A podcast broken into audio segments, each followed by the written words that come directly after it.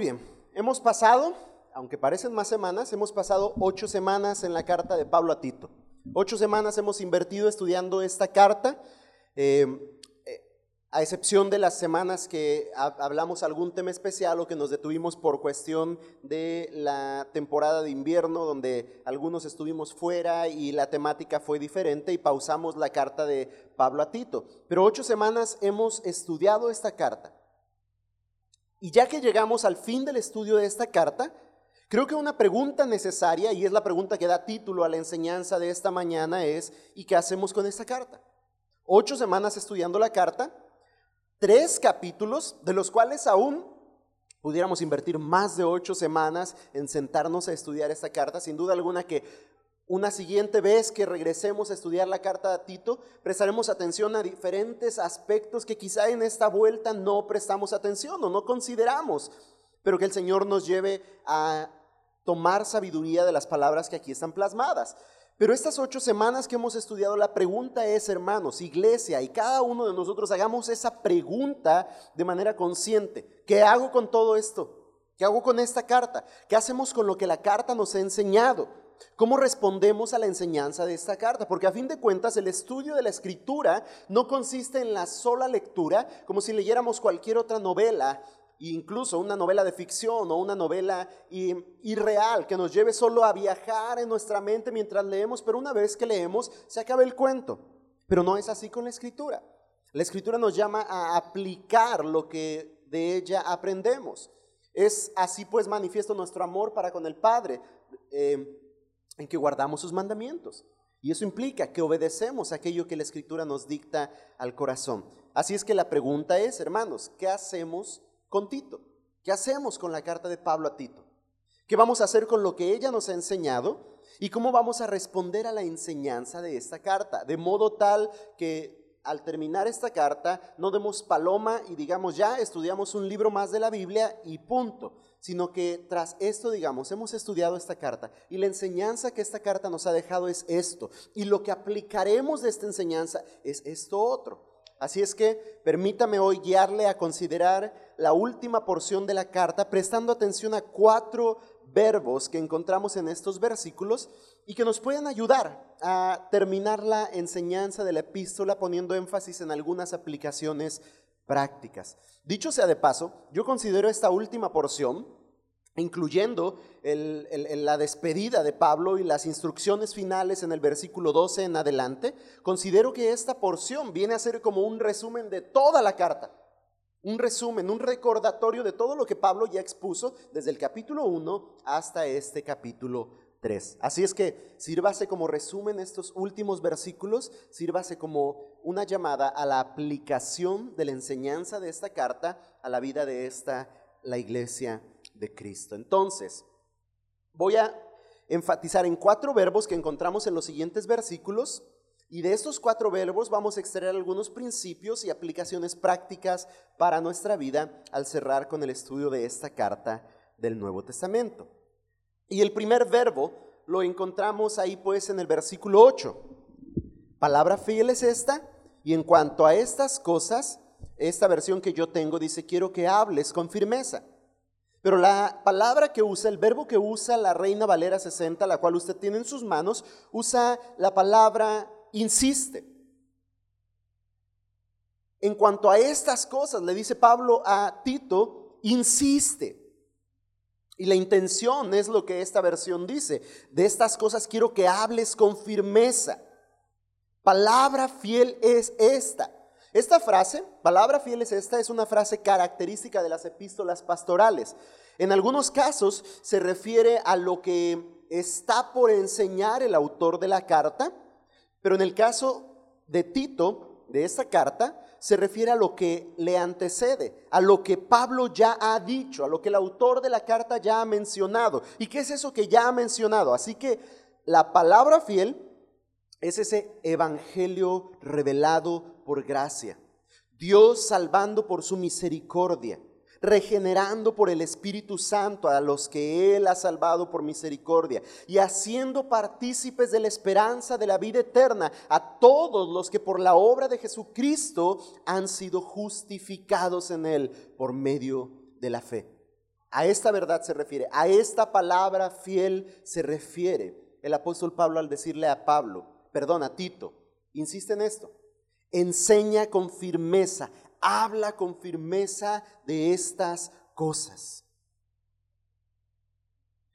Un disque cantante cristiano, y, tras la afirmación o tras las palabras que voy a, tratar de citar, sabrá por qué me refiero a él como disque cantante cristiano. Se atrevió a decir que él no predica eh, el infierno y el pecado porque puede llegar a ser ofensivo para la gente.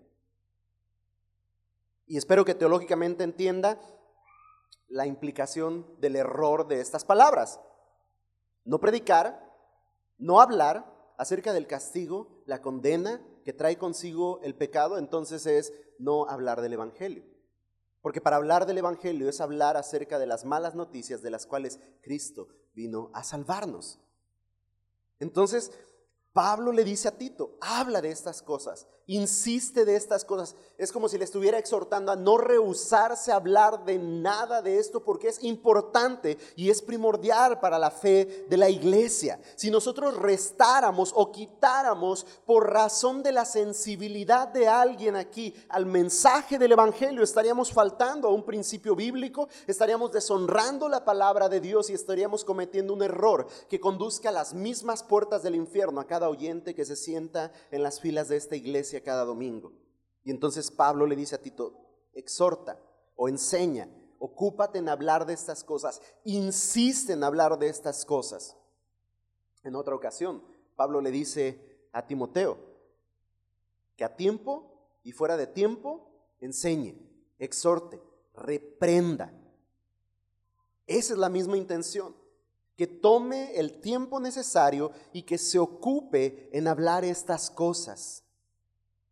Insiste en estas cosas. Insiste y, añade ahí un valor. Insiste con firmeza. No como titubeando, como si estas no fueran verdaderas.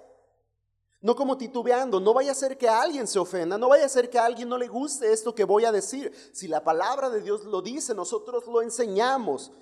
Y si lo enseñamos, lo enseñamos con firmeza, porque la autoridad viene de la palabra revelada y de la obra del Espíritu obrando en los corazones, no de nuestra elocuencia o de nuestra capacidad de exponer, entiéndase así, sino de lo que Dios quiere hacer al hablar su palabra revelada al corazón de los hombres. Y en esa confianza, Tito debe insistir con firmeza en hablar estas cosas, porque son verdaderas y porque son correctas y necesarias para la vida de todo hombre. Si algo hemos aprendido en la carta a través de estas ocho semanas, si algo hemos aprendido en la carta a través de estos tres capítulos, es atesorar la sana doctrina. Este fue un énfasis especial de la carta, que debemos guardar la sana doctrina. Y para guardar la sana doctrina debemos conocer la sana doctrina. Así es que Pablo instruye en esta carta que el ministro de la palabra tiene que insistir en enseñar la verdad en todo momento y con fidelidad. Así es que un servidor, de manera personal, encuentro esta aplicación, esta exhortación bíblica, que tengo que prestar atención de la enseñanza y guardar la verdad y atesorar la verdad en mi corazón y conocer la verdad yo mismo para poder hablar verdad, insistir y enseñar en la verdad en todo momento y hacerlo con fidelidad. Pablo hace este llamado para los ancianos de la iglesia en esta carta.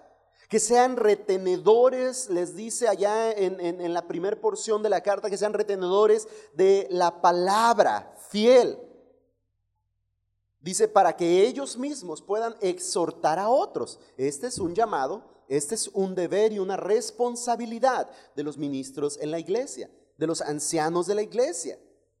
Tito mismo es exhortado también a hablar de acuerdo a la sana doctrina. Después Pablo se refiere a Tito eh, y, y le exhorta a hablar lo que es de acuerdo a la sana doctrina. Esto en contraste con aquellos que hablan mentira, con aquellos que se están ocupando en engañar a través de la mentira. Entonces, esa es una exhortación para los ministros, para los ancianos de la iglesia.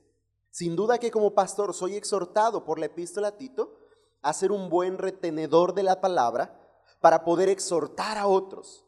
Sé que mi responsabilidad es enseñar con sana doctrina. Esa es una tarea de un pastor. Pero la pregunta ahora es, ¿qué enseña este principio al resto de la iglesia? Porque quizá alguien pueda decir, bueno, pues ahí le hablan pastor. Nosotros, ¿nosotros qué? La pregunta es, ¿qué enseña este principio al resto de la iglesia? Y el punto es, hermanos, que los creyentes, la demás iglesia, debe también insistir. ¿Insistir en qué? En conocer la palabra de verdad, en escuchar la palabra de verdad. Hermanos, no es ningún reclamo, ni es un sacrificio, ni es un dolor profundo que me quite el sueño y que me lleve a pensar en dejar de hacerlo, pero eh, por la gracia de Dios, eh, ocupamos tiempo cuando preparamos un mensaje, bastante tiempo. Pregunte a mis hermanos que han preparado un mensaje, si lo han hecho con integridad y fidelidad, se ocupa de bastante tiempo para preparar un mensaje dominical. Aún así sea una pequeña meditación de la escritura, necesitamos tiempo delante de la palabra del Señor, buscando la sabiduría de Dios para poder exponer con fidelidad lo que la palabra dice. Cuando hablo de tiempo, implica que requiere esfuerzo. Ahora estoy hablando de aspectos humanos, ahorita voy a ir a un valor aún más importante. dedicamos tiempo. Hay cansancio físico, hay cansancio eh, mental, hay un desgaste. Y, casi por lo regular, es rara la vez que no llegamos con gozo y gran alegría al púlpito para exponer lo que el Señor nos ha mostrado después de esas horas de estudio. Hermanos, y déjeme decirlo con todo el corazón, es triste ver rostros o el cuerpo entero desinteresado en escuchar lo que la palabra de Dios está hablando. Ahora, puse de valor primero lo que uno invierte y la dedicación que uno hace para presentarle el mensaje de la palabra de Dios. Pero vamos a algo mucho más importante y queda eh, en, último término, si no es que queda descartado este primer principio que dije. Lo segundo es, es la palabra de Dios. Es Dios hablando a su pueblo. Y nosotros, hermanos, la iglesia, debemos insistir en estar atentos a la palabra del Señor. en desear estar delante de la palabra del Señor, en la intimidad, en casa, meditando en ella, llevando a nuestra familia la palabra, si es necesario, alimentándonos mucho más de la palabra, hermanos, deseando estar aquí presentes, tener continuidad del estudio que estamos teniendo, escuchar la palabra cada domingo, si es posible, tomar notas, considerar más a profundidad los pasajes que estamos, es, esa es la implicación práctica para el resto de la iglesia. Insistir. Yo entiendo de manera personal, hermanos, que debo insistir en la palabra no solo porque tengo que enseñarla. Entiendo que necesito también la palabra. Es decir, que aparte de mi tiempo de estudio para presentar un mensaje de la palabra, yo entiendo y, y tengo la necesidad en mi corazón de alimentarme más allá de la palabra también. Es decir, de invertir más tiempo del que uso para exponer, también para estudiar de manera personal. Hermanos, en el caso de cualquiera de nosotros debe ser así. No podemos conformarnos a lo que comemos solo el día domingo. Y de repente medio comemos porque ya andamos aquí, ya andamos allá, ya salimos, ya entramos, ya nos dormimos, ya nos despertamos, ya nos perdimos, ya estamos pensando en qué vamos a comer y nuestra mente se ha ido y no estamos atentos a la palabra del Señor. Hermanos, y si este es el único alimento que usted recibe toda la semana, es ahí porque estamos anémicos espiritualmente. De ahí porque estamos débiles ante los ataques de Satanás.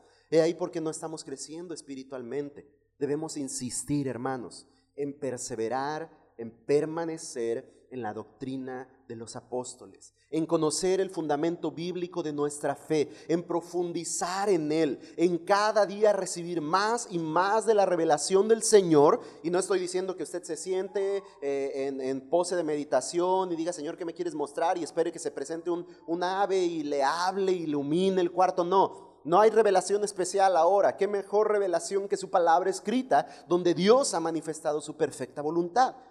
Así es que, ¿qué tiene que hacer? Abrir su Biblia ir a ella cada día, leer de ella, meditar en ella y aplicar lo que de ella aprenda. Debemos insistir en esto, hermanos. El creyente debe insistir en conocer la palabra de verdad. Debe buscar escuchar la sana doctrina cada día de sus vidas. Y aquí hay un principio práctico que yo les llamo, hermanos, a prestar atención, especialmente en este siglo presente, donde tenemos tanta cercanía o tanto acceso a diferentes expositores. Cuidado, lo dije ya una vez, cuidado a quien permite y da acceso a su casa, a sus oídos, a su mente y corazón de dar enseñanza bíblica porque hay muchos engañadores. Porque aun cuando hay unos que no tienen intención de engañar, están completamente errados en su doctrina. Y si usted no es cuidadoso de insistir en la sana doctrina y cuidar lo que aprende de la escritura, probablemente puede desviarse.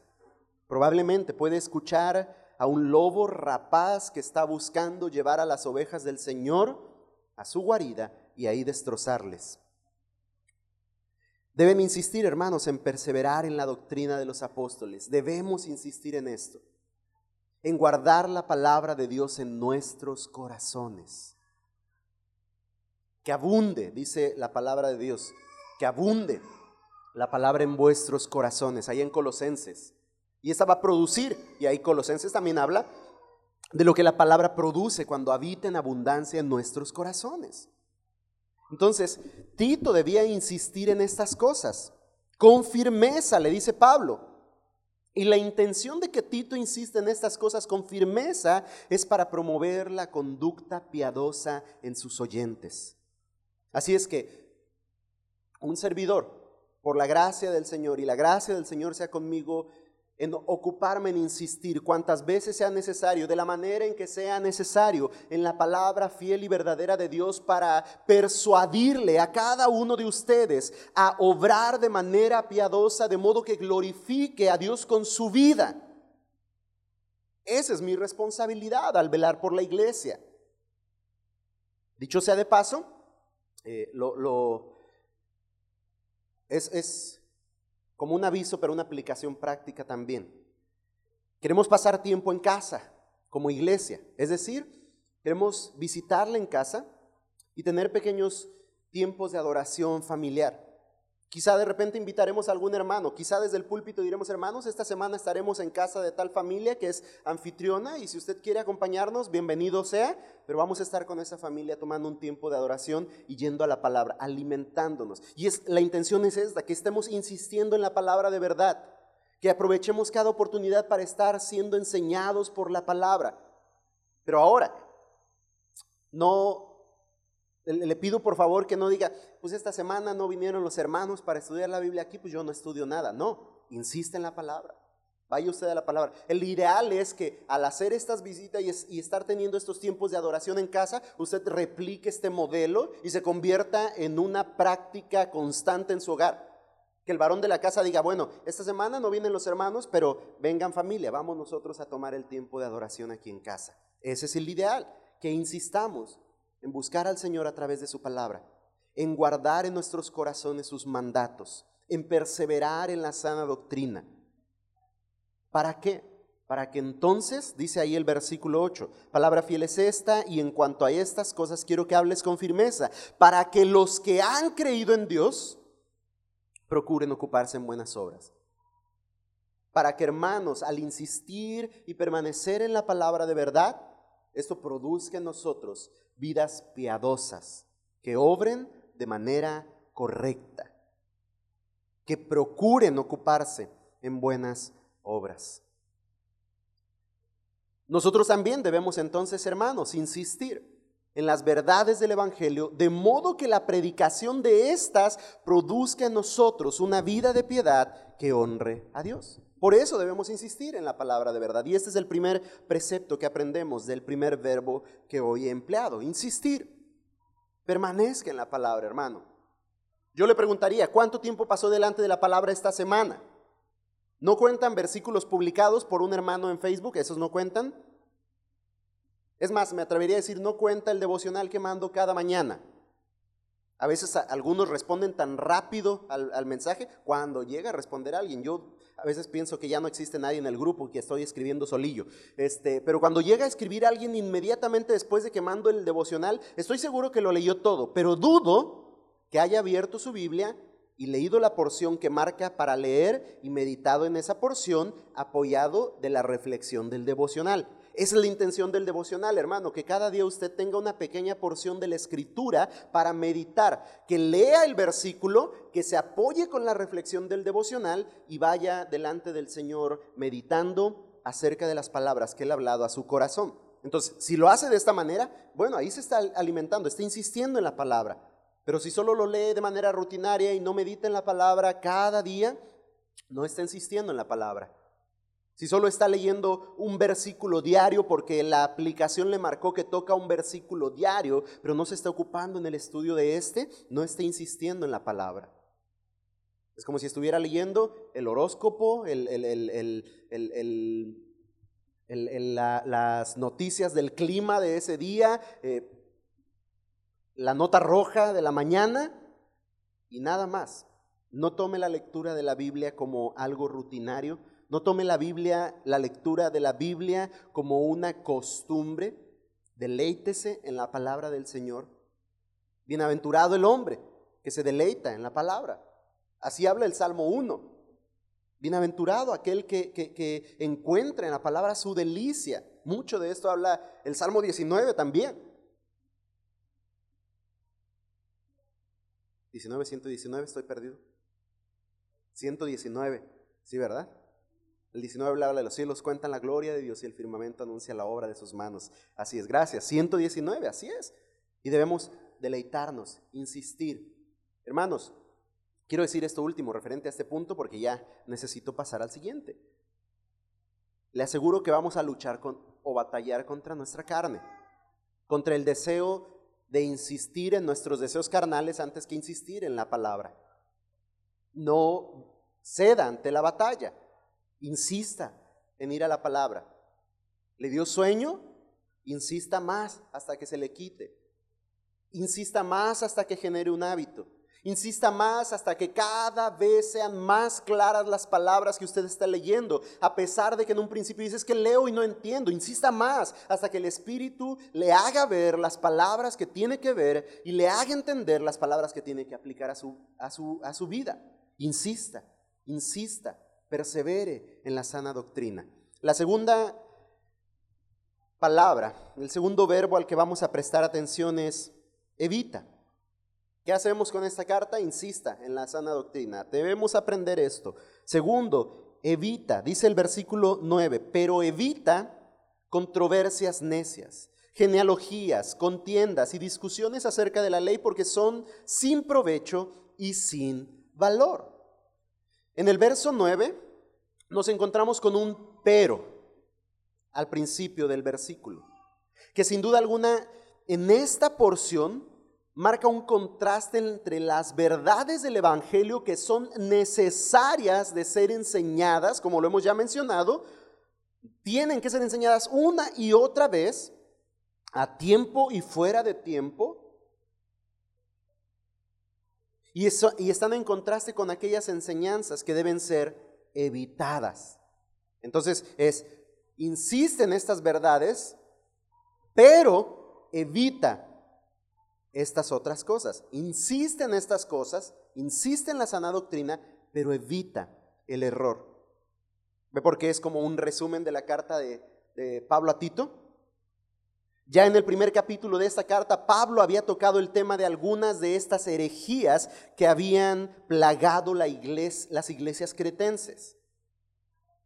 Y la repetición de esta advertencia revela cuán profundamente Pablo estaba preocupado, hermanos, por el efecto dañino que tales enseñanzas traen para la vida de la iglesia.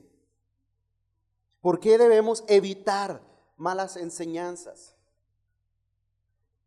Podría pensar en un principio práctico. Yo tengo celo, así como pasión por este púlpito, es decir, al compartir, no, hablo del, aspecto físico del púlpito, baila mucho, yo, yo quisiera tener uno menos bailarín, aparte siempre estoy agarrándolo y lo muevo. No hablo del aspecto físico, hablo del lugar de donde se imparte la palabra a la iglesia. ¿A qué me refiero con celo y pasión? Eh, eh, con pasión amo compartir la palabra con ustedes. Es una de las cosas que más disfruto del ministerio, para ser muy sincero. Pero también tengo celo.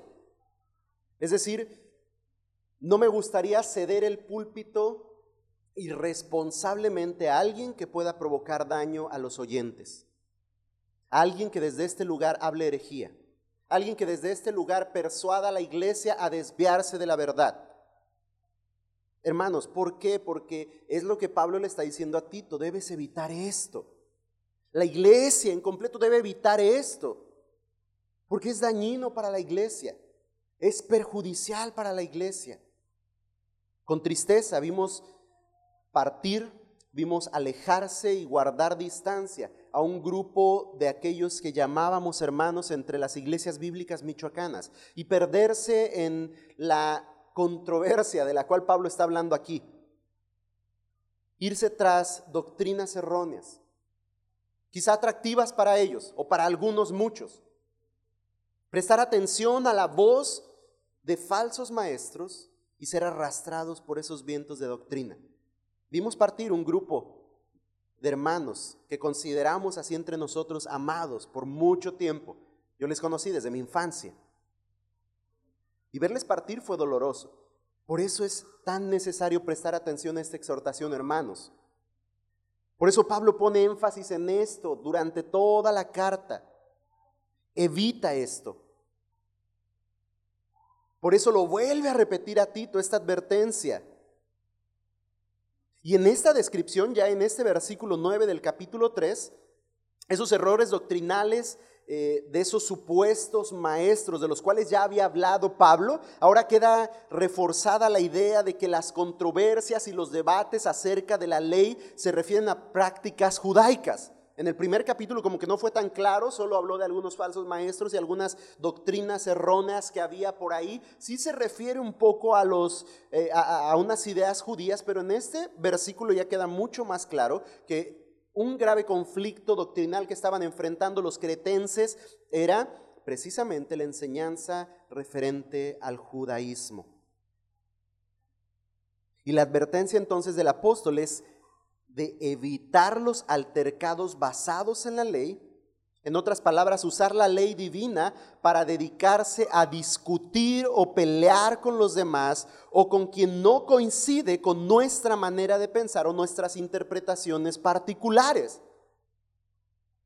Como iglesia, hace algunos ya varios meses, el año pasado, estuvimos dedicando tiempo para hablar acerca de los fundamentos de nuestra fe, las bases doctrinales.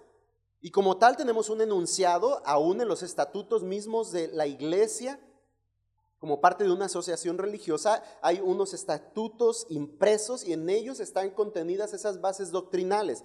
Y el objetivo de que estas estén plasmadas así, que la iglesia conozca estas bases y abrace estas bases, es porque como iglesia creemos esto, y si alguien viene y no cree lo mismo que nosotros creemos, no significa que no le amaremos, no significa que le despreciaremos. Obviamente, siempre y cuando no contradiga los preceptos y fundamentos esenciales del Evangelio. Pero si nosotros creemos en un reino milenial, literal, pero si nosotros creemos en el arrebatamiento de la iglesia, en el glorioso eh, venida de Cristo, y alguien piensa diferente a nosotros, no significa que le dejaremos de amar. Aún, si ese alguien no cree, que Jesucristo es el Hijo de Dios, no significa que no le mostremos amor. Pero sin duda alguna que hay una diferencia en, el que interpreta ciertas porciones de la, de la escritura diferente a nosotros que quien de verdad no cree la verdad de Dios como verdadera y va contrario a esta. A Él no le consideraremos como hermano, pero tampoco le cerraremos las puertas o, le impediremos acercarse a escuchar. No guardaremos distancia para con quien interpreta alguna porción quizá diferente a nosotros. Y no me estoy refiriendo a que cada porción de la escritura tenga una interpretación particular para cada uno. No, la, porción, la escritura, perdón, tiene un mensaje único, una interpretación única.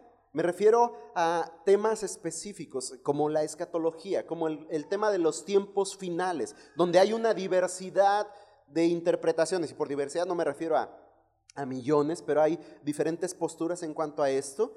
hermanos, esto no nos debe llamar a división, esto no nos debe llamar a conflicto. Pero el punto o el, el caso aquí de los cretenses y los judíos o los falsos maestros que estaban incitando a judaizar a los creyentes en Creta tenía que ver con unas cuestiones, y ese es el punto que quería explicar ahorita porque le dije todo esto, eh, tenía que ver con cuestiones secundarias, no primarias de la palabra de Dios. Es importante, hermanos, señalar aquí que el problema no es la capacidad de las personas para tener sus propias opiniones.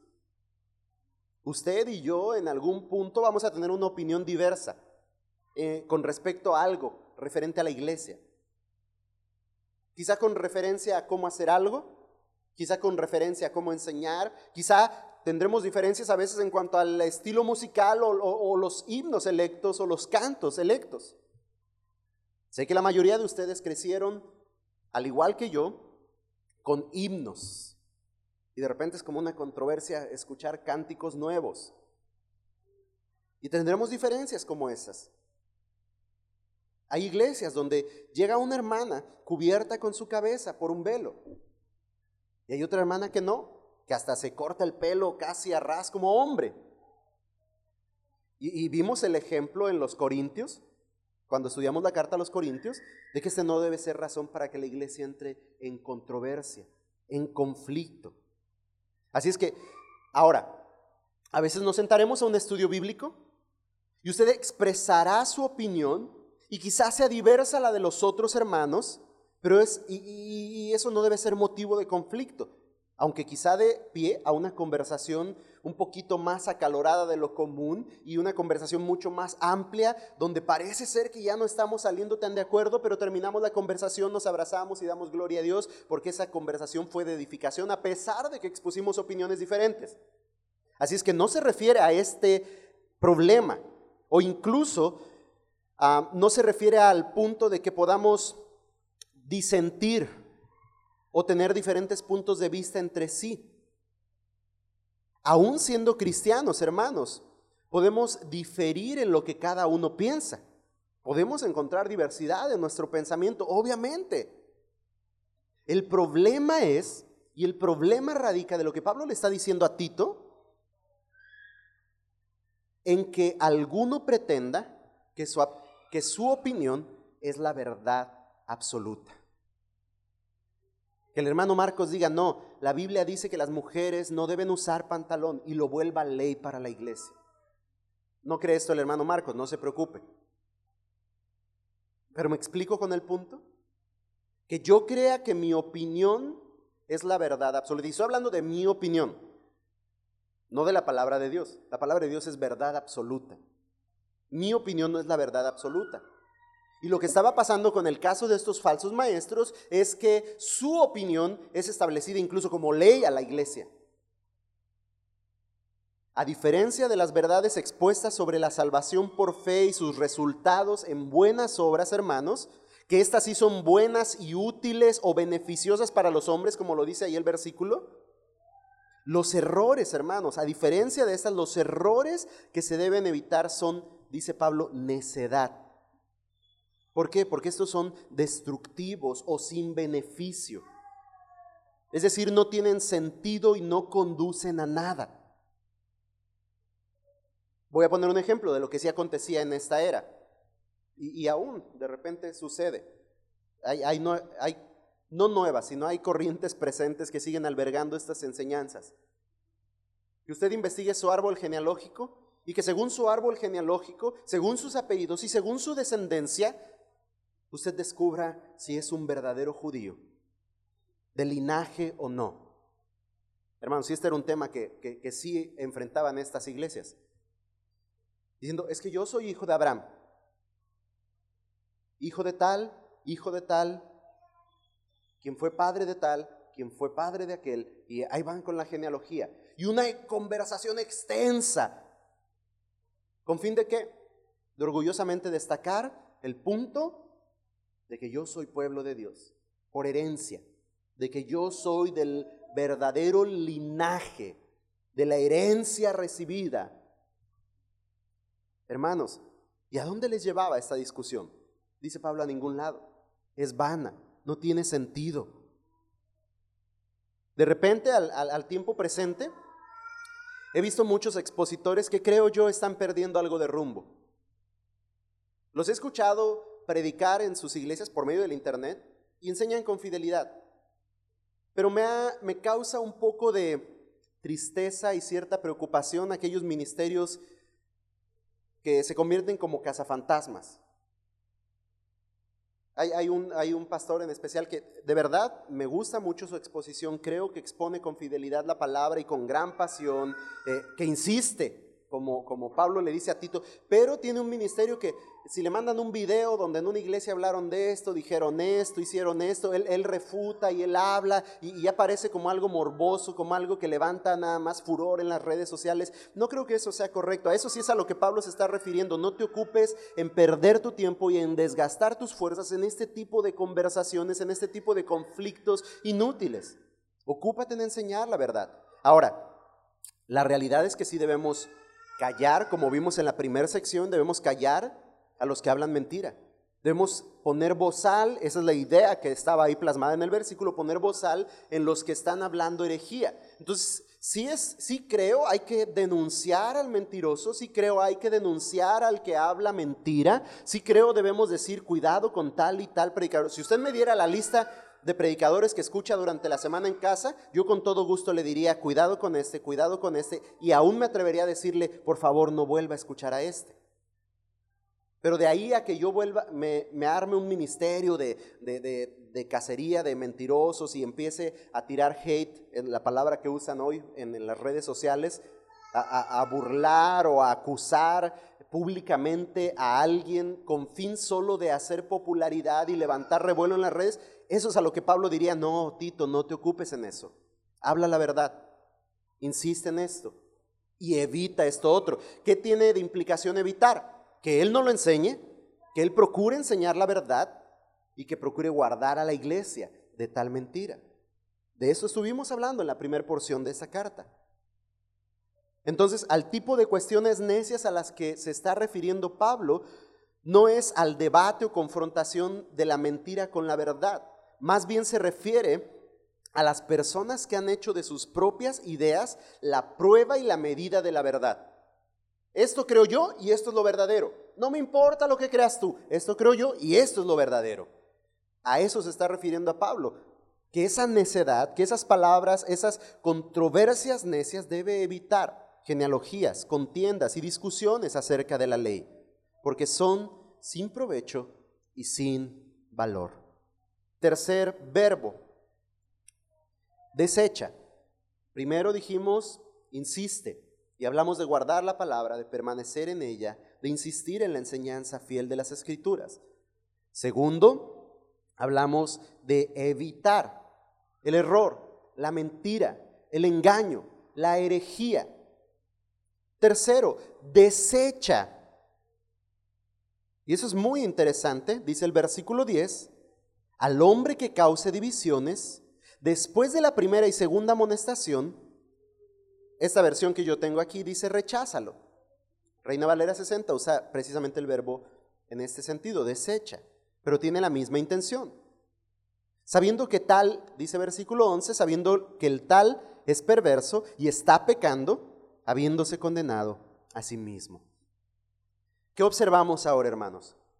Los cristianos debemos ser muy cuidadosos con las opiniones que puedan fracturar la comunión de los creyentes.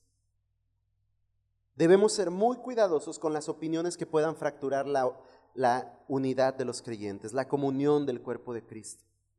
Esas cuestiones necias a las cuales se está refiriendo Pablo, esas cuestiones vanas y sin provecho, pueden resultar a fin de cuentas en división dentro de la iglesia.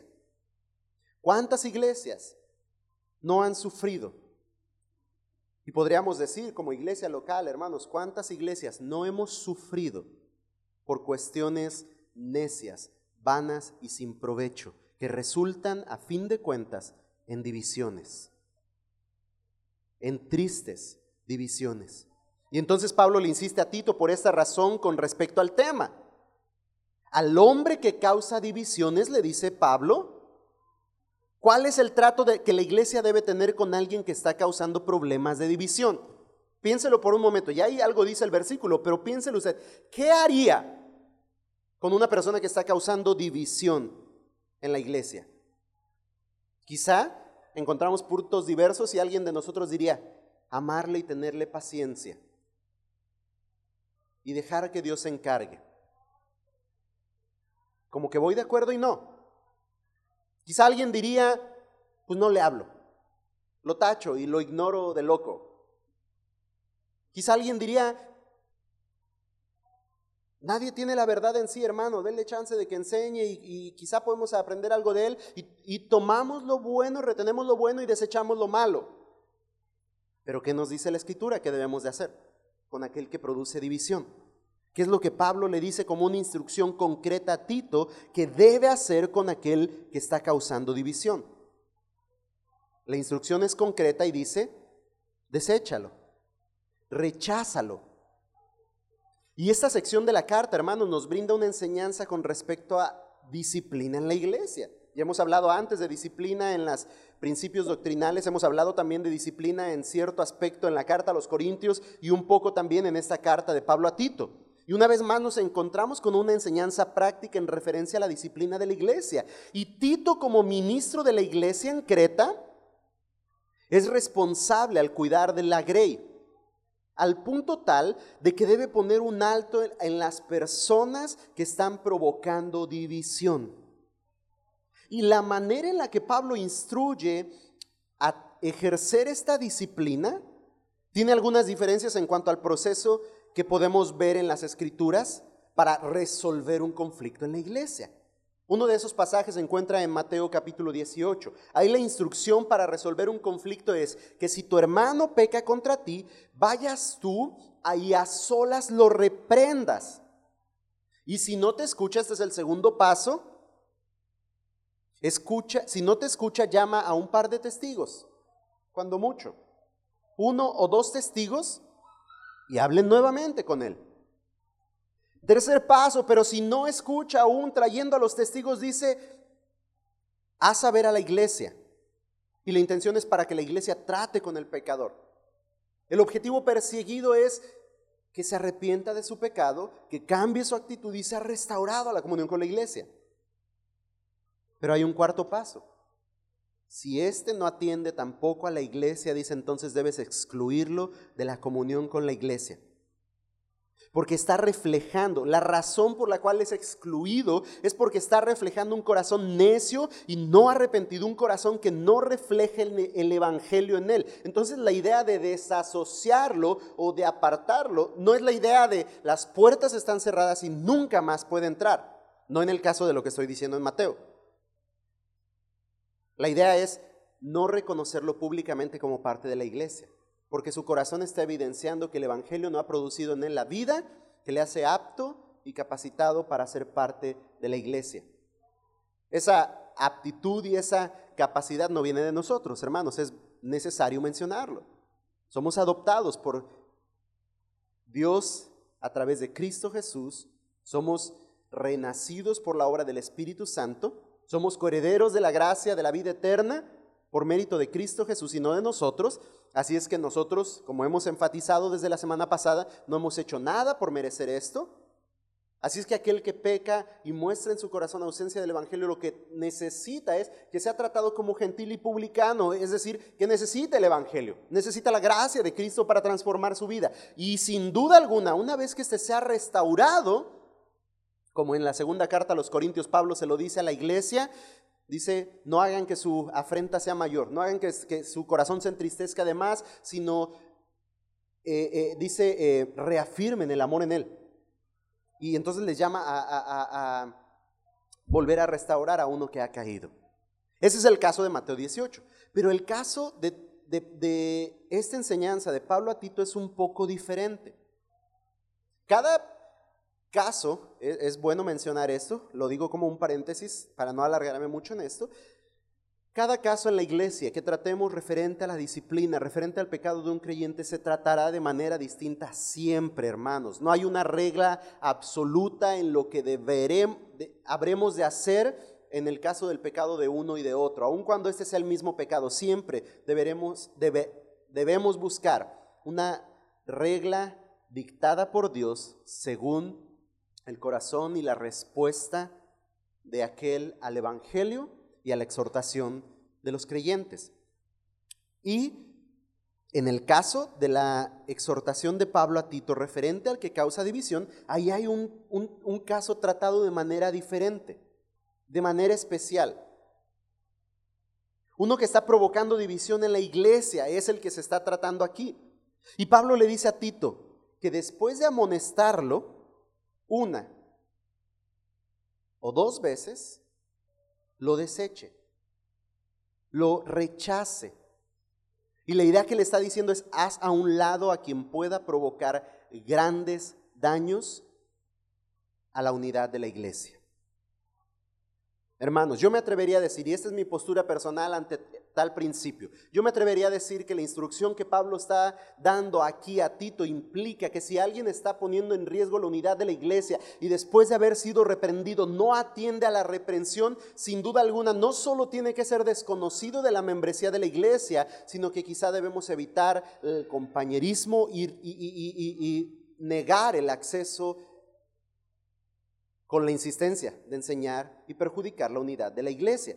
Ahí sí hay principios, incluso eh, cláusulas, apartados en, los eh, archivos o estatutos de una iglesia donde nos declaramos creer tal fe y creemos como orden de la iglesia y correcto para la iglesia que aquel que se suma a la membresía de la iglesia está de acuerdo con estos principios de fe, ¿no?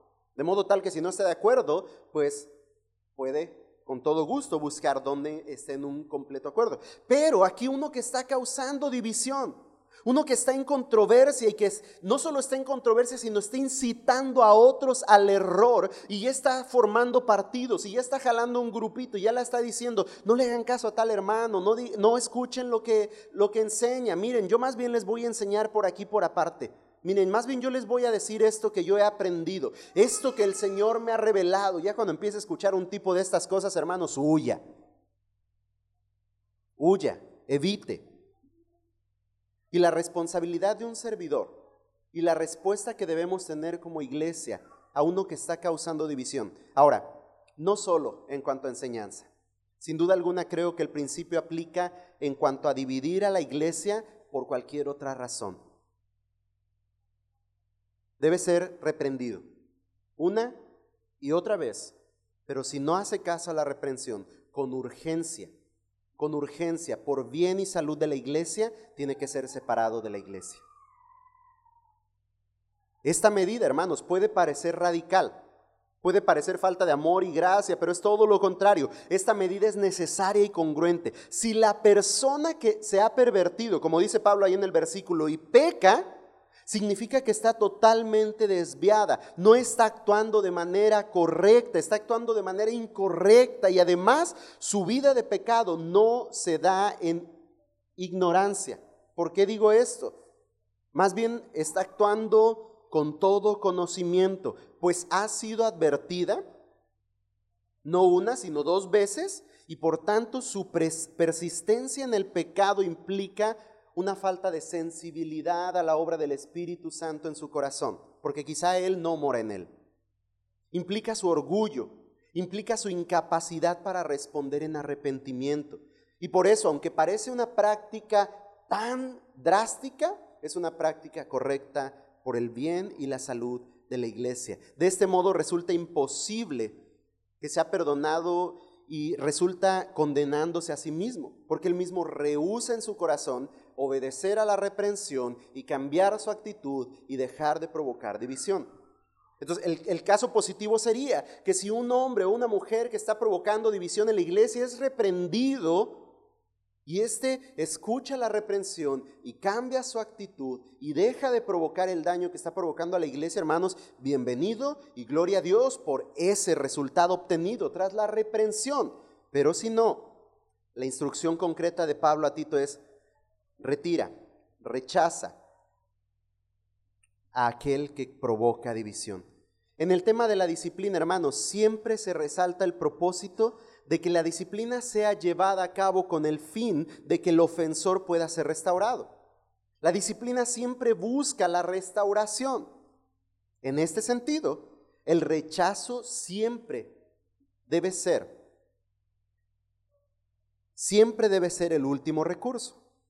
Y solamente cuando la persona misma así lo decide, porque así lo decide, rechazando a su vez la restauración ofrecida, entonces se da el caso de lo que conocemos también pues como excomunión. Sin embargo, hermanos, esta última y dura medida verdaderamente es indispensable para el bien y la salud de la iglesia, así como para honrar el carácter santo de Dios. En la práctica, ¿cómo veríamos esto, hermanos? Que si viene alguien deseando enseñar algo desde el púlpito y en primera yo no estoy seguro de la doctrina que enseña, no cederé el púlpito. Si alguien de entre los hermanos ha de enseñar desde el púlpito, hermanos, yo tengo la responsabilidad de velar por lo que se enseñe. Otro principio práctico es, hermanos, tengo la responsabilidad de enseñar expositores en la iglesia que puedan compartir junto conmigo la calendarización de enseñanzas, de modo tal que siempre seamos fieles a enseñar la verdad y no hablemos mentira y no hablemos desviadamente, de modo tal que incluso demos oportunidad a que alguien desde este lugar tenga la oportunidad óptima de destrozar la iglesia. Debemos ser muy cuidadosos con eso. De ahí que la iglesia nunca debe ceder el púlpito a cualquiera que venga diciendo tener deseos de ocupar el púlpito. Y nosotros debemos ser sabios, prudentes y debemos discernir entre la verdad y la mentira. Debemos, hermanos, cuidar nuestros corazones, de formar partidos como iglesia y de contaminar el corazón de unos o de otros, provocando división. Hay del que divida el cuerpo de Cristo, el cuerpo local. Hay hermanos del que cause daño a la iglesia. Yo no los estoy eh, eh, este, amenazando por mí, porque la iglesia no es mía, la iglesia es de Cristo. Y usted atenta contra la esposa de Cristo cuando busca hacer daño a la iglesia. Llámese por una mala enseñanza o llámese por murmuraciones. Sea por lo que sea que usted cause división o problema a la iglesia que dañe su unidad, sepa que la iglesia es de Cristo. Sepa Dicho de esta manera, sepa que se está metiendo con la esposa de Jesucristo. Así es que guardemos, hermanos, esa unidad.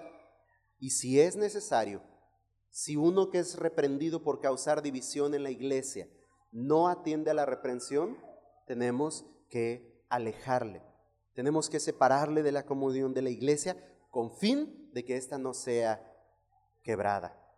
Si alguien viene y enseña algo diferente a nosotros, hermanos, pues diremos, hermano, pues ve y enseña eso a un grupo que, que, crea lo que tú crees.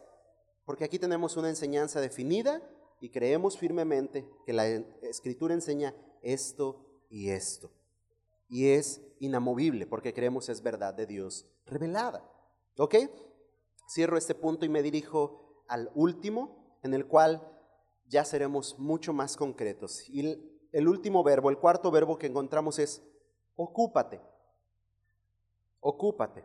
Y vea cómo aún de una despedida, que de repente decimos, ah, aquí ya no hay enseñanza doctrinal, ya no hay enseñanza espiritual, porque ya nada más Pablo se está despidiendo de su amigo y mencionándole ahí otros cuatos, otros cuantos cuates. No, también hay una enseñanza.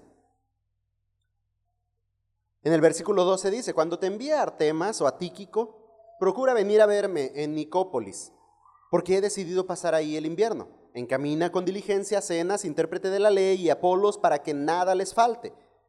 Y que los nuestros aprendan a ocuparse en buenas obras, atendiendo a las necesidades apremiantes, para que no estén sin fruto.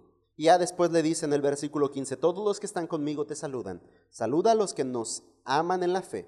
La gracia sea con todos ustedes. En los últimos versos de esta carta, hermanos, donde parece, como decía, que Pablo ya cerró el tema y, se ocupa solo en despedirse, encontramos un principio más. Se vuelve a repetir la instrucción que deriva de las insistentes enseñanzas de la sana doctrina. Ocúpate. Ocúpense en buenas obras. ¿Qué haremos con la enseñanza de la carta de Pablo a Tito? Ocuparnos en buenas obras, hermanos. Concretamente, ocuparnos en buenas obras. En este caso vemos algunos ejemplos referentes al tema. Artemas y Tíquico son el primer ejemplo de hombres fieles, ocupados en buenas obras. Pablo está compartiendo, eh, antes de, Artemas, bueno, lo menciono más adelante, perdón, ya me iba a, a desviar un poquito. Bueno, no a desviar, sino adelantar un poquito más bien.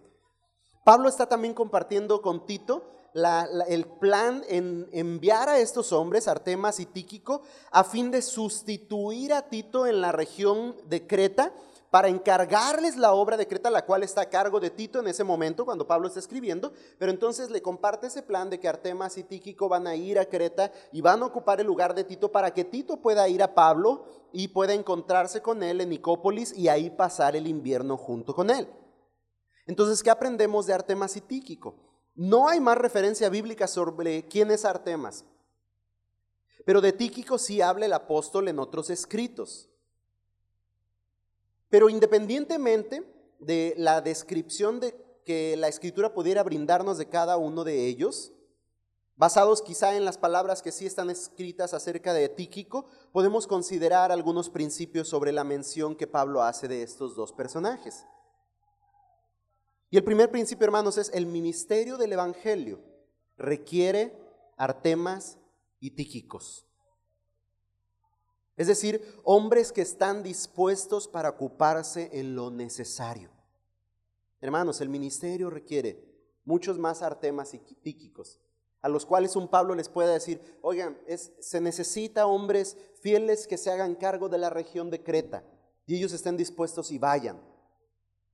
Pablo enviaría a cualquiera de estos dos a ocupar el lugar de Tito. Y estoy seguro que estos dos están dispuestos. Por eso Pablo los está considerando. Hermanos, el ministerio requiere de hombres que estén dispuestos a obrar de buena manera, yendo a donde el Señor les llame a ir. Tito mismo es otro ejemplo de esa disposición como Artemas y Tíquico. Pues cuando Artemas o Tíquico fueran enviados y ocuparan el lugar que Tito ocupaba ahora, Tito tenía que ir a Pablo para estar con él en Nicópolis. Habla ahí de pasar el invierno, pero dudo que fueran vacaciones. Sin duda Pablo tenía más trabajo para Tito. Quizá al igual que lo hizo con Tíquico al moverle a Éfeso y después ahora a procurar moverlo a, Creta, quizá con Tito iba a sacarle de Creta para ir y ordenarlo deficiente en otra región, donde había cosas deficientes que ordenar, donde había verdades que enseñar y mentiras que desechar. Así es que Tito no fue llamado a Nicópolis a unas vacaciones de invierno. Creo yo que Pablo le llama para encomendarle más trabajo. Así es que ese es otro ejemplo de disposición. Hermanos, ¿está usted dispuesto a responder a la voz de Dios llamándole al ministerio? Debemos pues ocuparnos en buenas obras de esta manera, estar dispuestos a trabajar, dispuestos a servir. Luego aparecen otros dos colaboradores dispuestos también, ocupándose en buenas obras, y estos son Cenas y Apolos. Y estos dos se resalta una vez más la idea de la disposición en estos dos. ¿Por qué? Porque estos se presentan como viajeros, como peregrinos.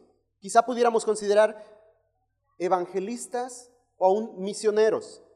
Van y vienen, están en constante movimiento, se presentan como dos que están movilizándose entre las iglesias. Quizá estos mensajeros son los que llevaron consigo la carta de Pablo a Tito, quizá, no especifica ahí.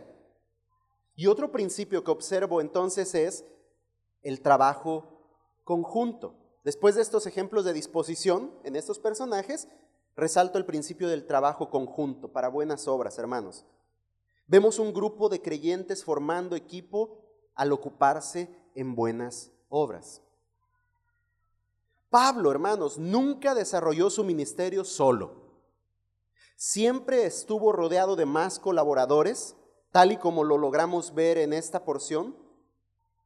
Y, resalta pues esta porción la importancia y el valor de ocuparnos en buenas obras juntos, hermanos, como cuerpo de Cristo, formando equipos estratégicos para el ministerio. Esto es indispensable, hermanos. La iglesia es llamada a ocuparse en buenas obras y esta es una manera de ocuparnos en buenas obras, formando equipos estratégicos para el ministerio. Dicho de otra manera, ministerios que desarrollen el ministerio de la iglesia local. que hagan progresar el Evangelio trabajando en conjunto. Que podamos estar seguros que un día donde haga falta un ministro, podamos decir, hermanos, de entre nosotros, ¿quién va y ocupa el lugar de tal hermano que necesita movilizarse a tal otro lugar o tiene una necesidad de ocuparse de su familia o de sus quehaceres y necesita quien le supla?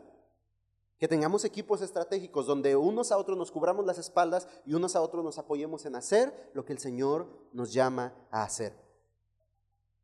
Bien, ese es otro principio. Hay algunos principios que podemos considerar de esta obra buena para un par de ministros. Después le dice otro ejemplo de buenas obras, lo vemos en la instrucción de Pablo en cuanto a cenas y Apolos. Pablo le pide que brinden su apoyo en todo lo que sea posible y todo lo que sea necesario para este par de siervos, cenas y Apolos, a los cuales yo considero como evangelistas o quizá misioneros por razón de que están movilizándose, son enviados, mensajeros enviados por Pablo ahí a Creta y Pablo les dice que se encarguen de ellos, que se ocupen de ellos, que cuiden de ellos. Y aquí hay algunos principios que podemos considerar de esta buena obra. Hay algunas buenas obras que podemos aprender de esto, hermanos. Uno, podemos pensar en la hospitalidad requerida. Hermanos, que cuando un, un, siervo del Señor viene, quien abre su puerta y hospeda, quien brinda alimento, quien trata con su familia y les recibe con calidez, por un tiempo, unos días o quizá unos meses, no lo sé. Debemos aprender un principio de hospitalidad. Eso es parte de nuestras buenas obras. Que sabe alguno, dice la escritura, ¿no? Que se ha hospedado ángeles al ser de este corazón generoso que abre sus puertas y recibe a los mensajeros del Señor. Que si Parte de esa hospitalidad implica, como lo he dicho hace rato, en, aquello que habremos de estar dando continuidad y anuncio más concreto, que si usted abre sus puertas para un estudio bíblico, que si usted es hospitalario al recibir un grupo de creyentes y aún un grupo de no creyentes para que la palabra de Dios sea impartida en su casa. Y les reciba con calidez. Y tal vez hasta muestre gestos de hospitalidad brindándoles algo para beber. Gracias a Dios no tenemos que limpiar los pies de nadie, ¿verdad? Porque ya no vivimos en esa época ni en ese contexto cultural. Pero mostrar nuestro amor y la gracia del Señor siendo hospitalarios, eso es importante. Podemos pensar también en la provisión de los alimentos. Creo yo que cuando habla de cenas y Apolos, Pablo, en cuanto a los cuidados que Tito y la iglesia en Creta deben tener para con ellos, también habla de que vean si tienen necesidad, es decir, denles de comer, provean lo necesario, denles alimentito. Invítenles un pavito, un guajolote, pues. Así es que podemos pensar en la provisión de los alimentos. Creo, hermanos, y bueno, esto lo menciono más adelante, siempre estoy por adelantarme, ¿verdad? Podemos pensar en los gastos de traslado, hermanos. ¿Qué implica que alguien venga y visite la iglesia? ¿Qué implica que alguien venga y trabaje con nosotros en cierta área? Algunos veranos hemos participado, un par de veranos hemos, o uno aquí, creo que la pandemia luego no nos dejó, pero un verano cuando menos, hemos participado aquí en Flor de Abril de un ministerio llamado Misioneros de Verano. ¿Qué implica traer al Ministerio de Misioneros de Verano para trabajar con niños una semana aquí en, el templo? Hospedarles, pero brindarles también los recursos para su movilización. ¿Qué implica que un misionero pueda salir de las puertas de esta iglesia para ir y plantar una nueva obra implica que necesita recursos para movilizarse, para ir y trabajar en el ministerio, para ir y, repartir folletos que necesitan ser comprados, para ir y repartir evangelios que necesitan ser impresos y tienen un costo. Así es que esta es otra buena obra, hermanos, que la iglesia debe desempeñar. Ver por los gastos, por el traslado, por los recursos, por los viáticos que se requieren cuando un ministro sale a hacer la obra que Dios le ha encomendado. Esos son algunos principios. Buena obra es ocuparnos entonces, hermanos, del sostén y cuidado de aquellos que con pies hermosos llevan las buenas nuevas de salvación. Sería espectacular y glorificaríamos a Dios. Esa es mi perspectiva personal. Espero alguien la comparta conmigo y algún día todos la compartan conmigo porque es bíblico. Sería hermoso y sería grandioso que un día como iglesia podamos dar gloria a Dios diciendo, esta semana estaremos orando y recaudando los fondos del misionero que de parte de la iglesia ha sido enviado a la comunidad tal. Porque esto es bíblico, es correcto y esto es parte de las buenas obras en las cuales debemos ocuparnos como iglesia. Piénselo, órelo y luego vemos qué hay que hacer, ¿no, hermanos? Y voy al último principio entonces. Un ejemplo y último ejemplo de buenas obras se encuentra en el versículo 14. Y que los nuestros aprendan a ocuparse en buenas obras, atendiendo a las necesidades apremiantes, para que no estén sin fruto. Pablo exhorta a los creyentes, Pablo nos exhorta, hermanos, a ocuparnos en atender los casos de necesidad. Es tarea correcta para la iglesia, hermanos, estar al pendiente de las necesidades de los demás y aprender a ser generosos y dadivosos con aquellos que atraviesan por una necesidad. En todas estas obras, hermanos, debemos ocuparnos como creyentes. Y quizá un principio práctico que puedo extraer de aquí de entre muchos. Uno es, bueno, dos, voy a mencionar dos. Uno, lo que usted y su familia puedan hacer en caso de que una familia de la iglesia esté pasando por necesidad. Segundo, lo que como iglesia podemos hacer para estar preparados para casos de necesidad. Que si quizá tuviéramos ahí siempre un almacén de una pequeña despensa, quizá mensual o bimestral, para que en el caso dado de una familia que está atravesando por necesidad, sea de la iglesia o de una familia que está siendo visitada por la iglesia, pueda ser suplida su necesidad por bendición de la iglesia, que con generosidad y dádiva ha dado a esa necesidad. Es un principio práctico solo que viene a mi mente.